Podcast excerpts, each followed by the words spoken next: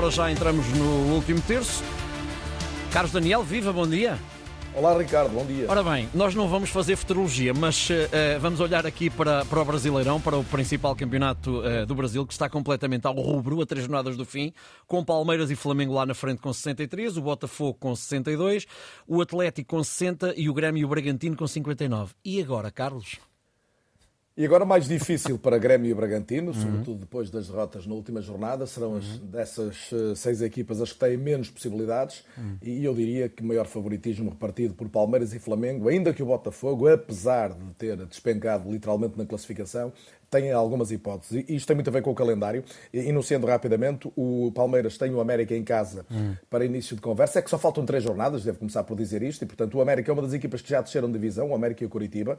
Portanto, será um jogo teoricamente mais fácil para a equipa de Abel. Depois tem o Fluminense, que já não luta por muito neste campeonato. Hum. Uh, e depois, e, e, igualmente em casa, portanto, e depois vai ao Cruzeiro, que é uma equipa em dificuldades, e esse será o jogo que pode ainda ser muito decisivo para o Cruzeiro. O Flamengo também joga duas vezes em casa. O primeiro jogo é absolutamente decisivo, é com o Atlético Mineiro, portanto são dois candidatos frente a frente na próxima jornada. Uhum. Depois recebe o Cuiabá de António Oliveira, que já está livre de, de, perigo também, e acaba no terreno do São Paulo. O Botafogo vai ao terreno do Corinthians, mas que é um Corinthians frágil, em risco de ser divisão, foi goleado pelo Bahia na última jornada. Uhum.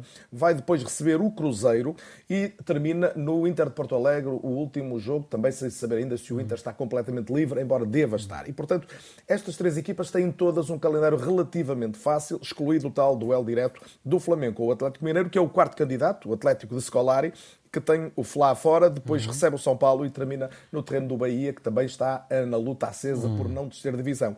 Portanto, há aqui uma conjugação de facto de, de calendário que tendencialmente fará com que estas equipas ganhem mais pontos do que aqueles que vão ceder, mas verdadeiramente tudo se vai decidir muito na questão da, da mentalidade. Aí uhum. eu diria que o Palmeiras tem sido sempre a equipa mais forte ao longo dos últimos anos, com o Abel, uhum. mas verdadeiramente o Flamengo de Tito está numa, numa ascensão forte uhum. e o próprio Atlético Mineiro, que lembra é treinado por Também é uma equipa com, com capacidade para fazer a diferença, sobretudo um ataque demolidor, onde o Hulk continua a viver uma, já não é uma segunda, já é uma terceira juventude. Olha, ali. É, há aqui um, um, dado que é um facto mesmo, que é o debacle do, do Botafogo, e li também muitas críticas dirigidas a Bruno Lage.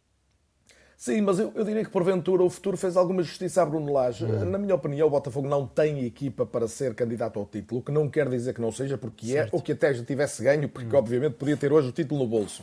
Mas se formos ver a equipa, aquilo foi uma circunstância tática de, de muita, de muita capacidade do, do, Luís Castro para início desta temporada. Uhum. Montou uma equipa com base em organização defensiva, saídas rápidas, explorando os seus melhores jogadores, designadamente Vitor Sá, mas sobretudo Tiquinho Soares.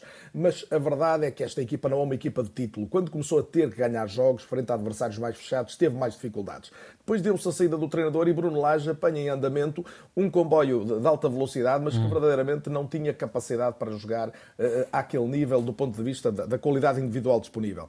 Eu, eu, estou hoje convencido que, apesar dos erros que cometeu, obviamente, também, se Lage não tem saído, provavelmente o Botafogo nesta altura era campeão. Porque o Botafogo depois foi ao encontro de um treinador da casa, Lúcio Flávio, que não foi verdadeiramente um líder deste grupo e agora, para, para a reta final, chamou Tiago Nunes para ver se consegue operar um milagre. É verdade que Bruno Lage não conseguiu fazer o que se esperava, mas verdadeiramente ganhou muito mais pontos do que os que lhe sucederam. E a minha pergunta é: algum treinador, mesmo Luís Castro, repetiria o que o próprio Luís Castro fez no início desta época? Eu acho muito difícil. É uma boa pergunta. Obrigado, Carlos. Voltamos a encontrar-nos quinta-feira a esta hora. Liga à Europa e ao mundo.